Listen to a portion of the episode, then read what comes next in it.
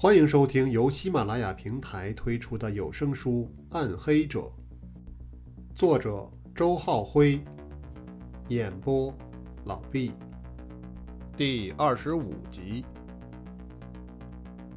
三月十六日当天，刘红带着邓玉龙和另一名保镖来到了交易地点，与他们碰面的则是来自境外的三名资深毒贩。薛大林带着警方便衣人员早已埋伏在周围，只等邓玉龙发出信号之后，便可展开收网行动。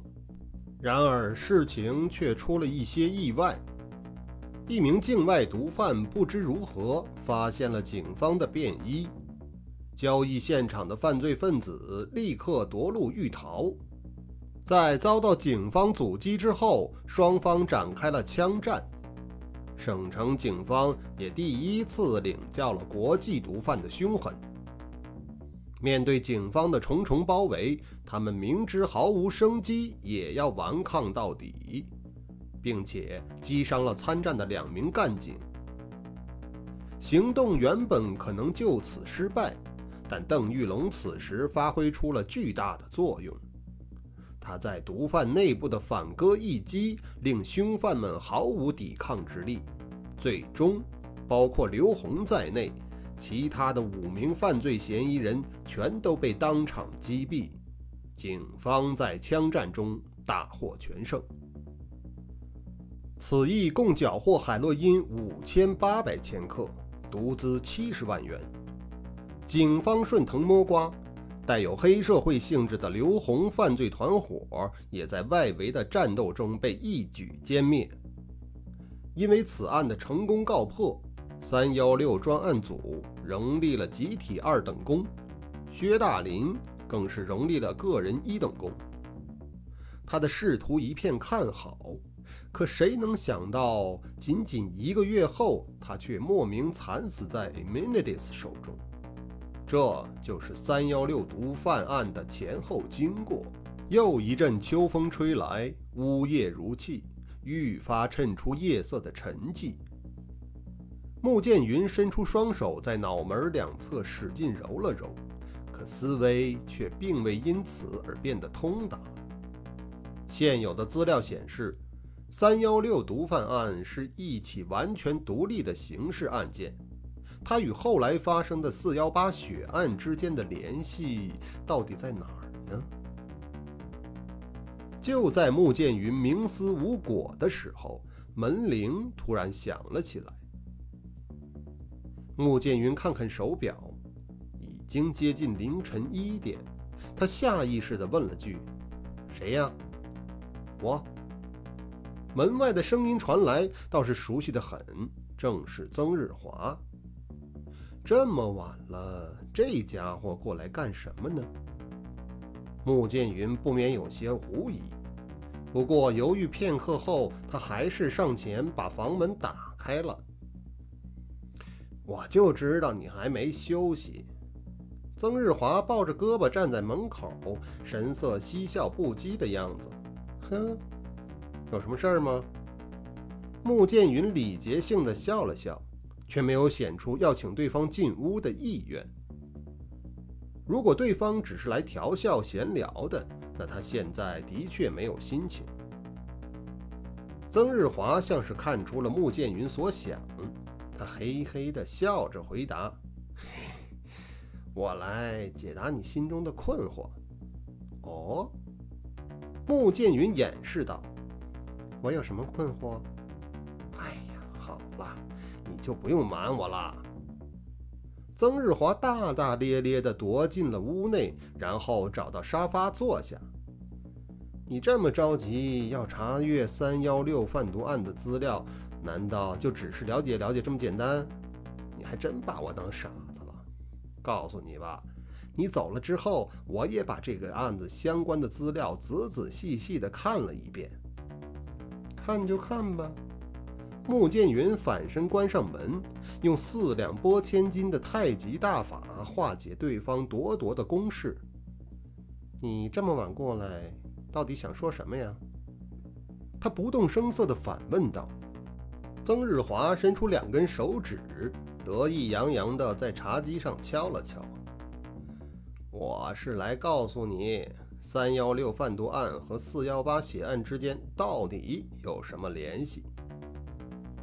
穆剑云心中砰的一跳，不过他一时探不清对方的虚实，索性继续装糊涂。这两起案子会有联系？哎。你这个人有没有意思啊？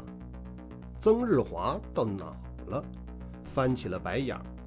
你要再装，我可什么都不说了，我这就走。见对方做事要起身，穆剑云忙上前虚拦了一下。你等等。曾日华转过头看着穆剑云。好吧。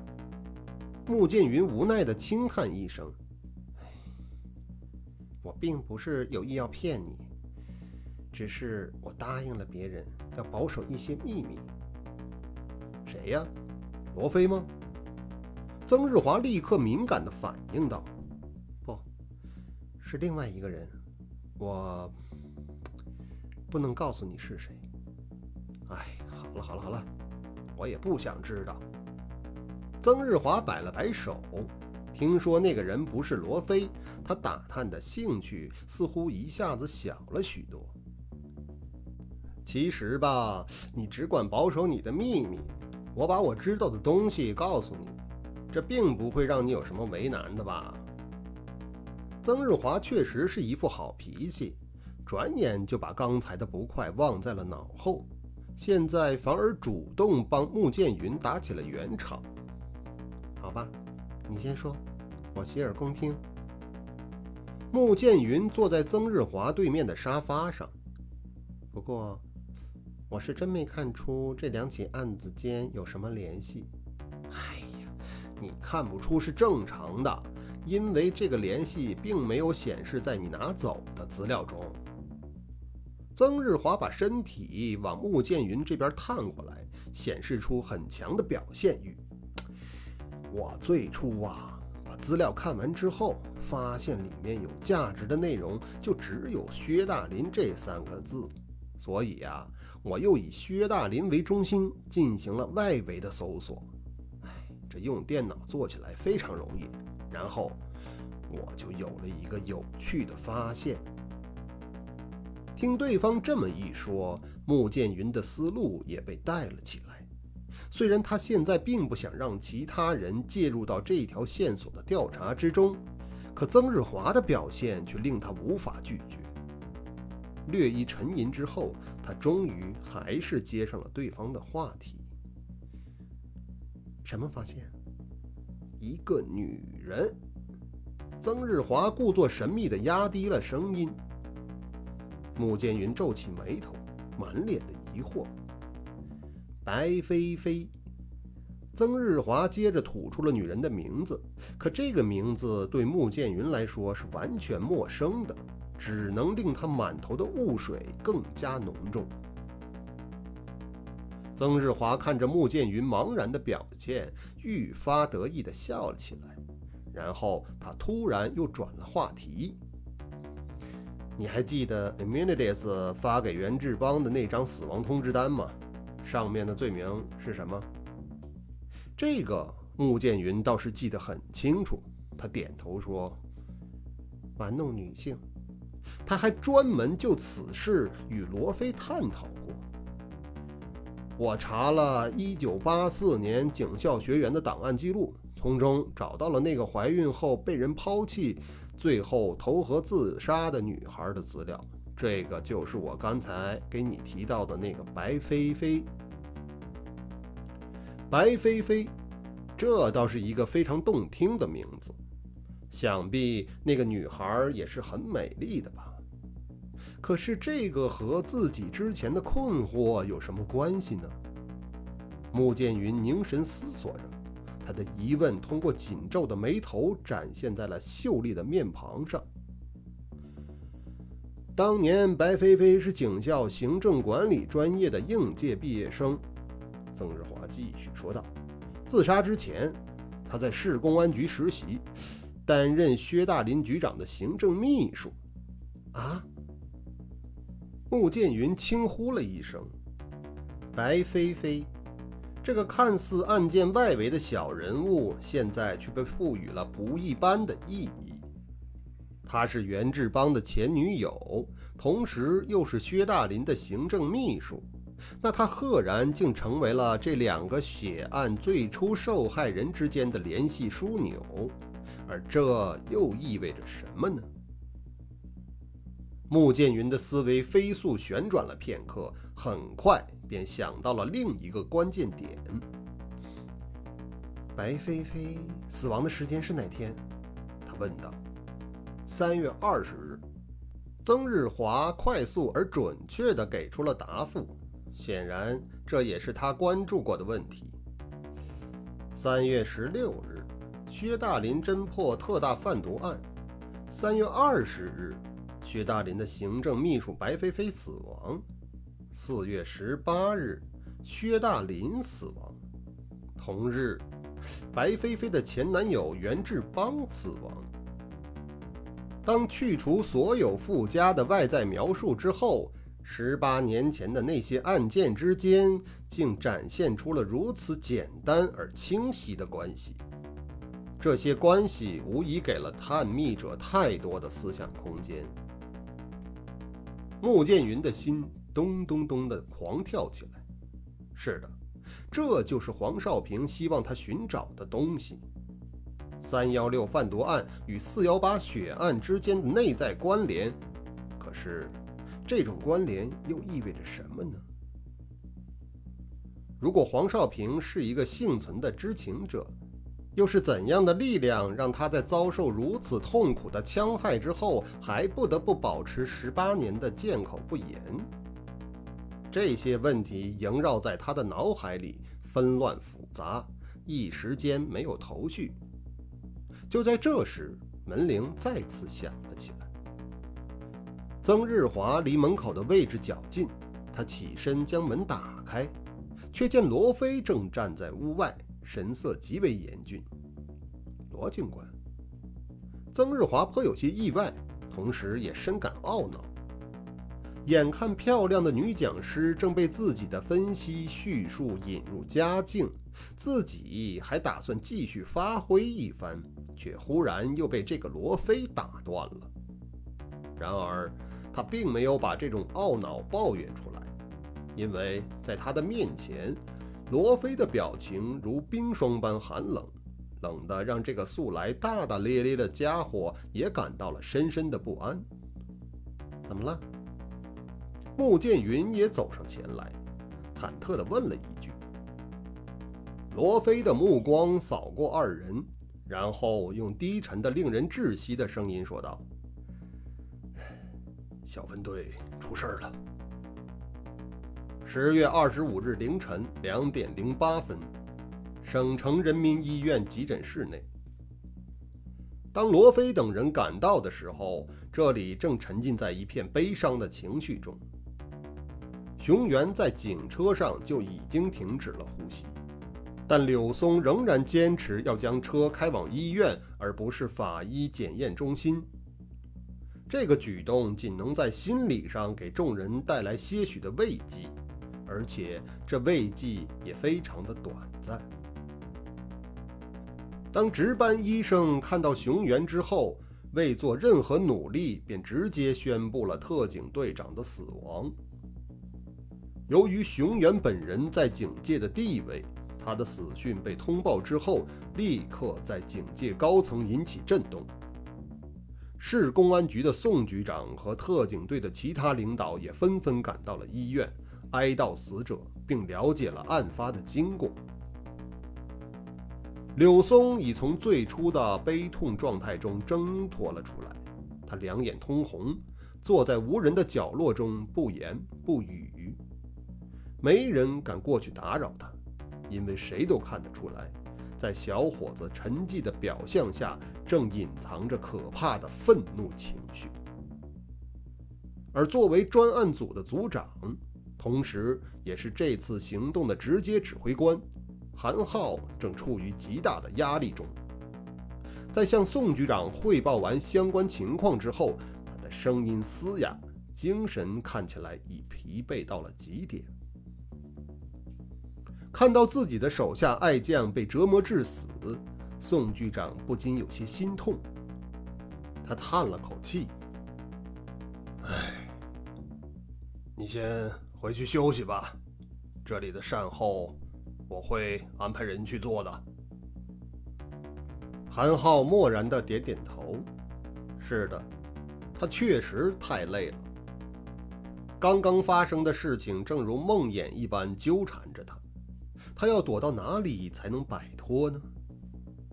他一时找不到答案，只是惶然地往人群外走去。这时，他看到了罗非等人，但他的目光只是无神地扫了一下，似乎连打个招呼的力气也没有了。韩浩，宋局长突然鼓足了中气，高吼了一声。他这一声不仅让被叫者吓了一跳，也把在场所有人的目光都吸引了过来。韩浩停步转身，神情有些愕然。宋局长走到韩浩面前，然后他紧盯着对方的眼睛，一字一句铿锵有力地说道：“你不要忘了，你还是四幺八专案组的组长。”你和凶犯的战斗还没有结束。韩浩的身体一震，如醍醐灌顶一般，他的双眼又有亮光闪烁了起来，愤怒的、坚决的，同时又带有期待的亮光。是的，要摆脱这个梦魇，只有一个办法：击败那个家伙，彻底的摧毁他。带着这样的想法，他咬着牙，疲倦的腰背重新挺起，紧握的拳头间也充满了力量。宋局长露出欣慰的神色，他就是要看到对方这样的状态。有了这样的状态，他才点点头，放心地说道：“你走吧，好好的睡一觉。明天专案组的同事仍然会等着你的。”不错，韩浩暗暗告诫着自己，不仅是专案组的同事，还有他，Immunities，他更在等着我。正如宋局长所说，我和他的战斗还远远没有结束呢。韩浩重新迈开步伐，一股力量正在他的身体里蓄积。与此同时，尹健正站在不远处目送着队长离去的背影。与柳松的愤怒和韩浩的疲倦不同，刚刚发生的那场惨剧似乎并没有让他陷入某种极端的情绪。相反，他正处于一种高度集中的思维状态中。他那微微拧起的双眼显示出了这一点。在这样的悲伤时刻，他却在想着什么呢？罗非来到了尹健身旁，轻轻地拍了拍对方的肩膀。“啊，罗警官。”尹健被突然打断了思绪，他的神情有些慌乱，似乎很怕被人看透心中所想。怎么会这样啊？罗非往熊原的尸体方向看了一眼。声音颇为伤感。这时，穆剑云和曾日华也围了过来，等待尹健讲述事发的经过。尹健定了定神，在杂乱的思维中理出一条线索来，然后他把小分队怎样追踪目标、怎样进入矿洞、怎样被迫分开，并最终铩羽而归的过程详细的讲述了一遍。罗非凝神倾听着，跟随对方的讲述，想象着现场的情形。他虽然没有身临其境，但相应的画面却在他的脑海中慢慢连贯起来。正如他先前所担忧的，这场游戏本身就是 Immunities 精心布置的一个陷阱。当警方遵循他的规则来到游戏现场时，便已注定了此后步步被动的命运。不过，熊原的牺牲完全出乎了他的意料，因为警方出动了四名精兵强将。他认为 e m i l i d i s 是绝不可能与小分队正面对抗的。没想，对手却早已设计好了分散警方力量的阴谋，并成功的偷袭得手。可是他为什么要这么做呢？费了这么大的周折。他的目的就只是戏耍警方吗？这是罗非一直在思索的问题。现在的局面无疑完成了 Immunides 的设想，虽然结果令人悲伤，但却有助于罗非解答心中的困惑。Immunides 想要达到的目的，显然就隐藏在这令人悲伤的局面中。可那到底是什么呢？是熊原的死亡吗？为什么呢？为了在后续的较量中除去专案组中的一个强劲对手吗？这个是最牵强的理由。如果是这样，Immunities 又何必刻意挑战警方呢？是为了彰显自己的力量，从而给专案组以士气上的打击？也说不通。事实上，熊原的死只会激发起众人的愤怒和斗志。再或者，是为了达到某种上南探寻的特殊效果吗？而对于这一点，罗非也有着自己的思路。在听完尹健对现场情况的描述之后，他甚至有了一个猜测，只是这个猜测过于大胆。他现在还不适合说出来，他需要更多的证据，更多的推理，或者说，他需要静待事态的进一步发展。在这个过程中，对某些疑点深究下去，或许能带来意想不到的突破。而罗非显然不会放弃在这方面的努力，所以此刻他又拍了拍尹健的肩膀，轻声说道。我们能不能出去一下？有些事儿，我想和你私下里谈一谈。尹健一愣，不自觉地躲避着罗非的目光。第一次与这个警校师兄见面的时候，尹健便领教到了对方的厉害。这个来自龙州的刑警队长，总是能看到一些别人看不到的东西。对于刑警来说，这是一种令人羡慕的能力，可是现在尹健却有些害怕对方的这种能力了。可他又没有理由拒绝对方的要求。在踌躇的心态中，尹健跟着罗非走出了医院大楼，两人来到了一处僻静的角落。你想问什么呀？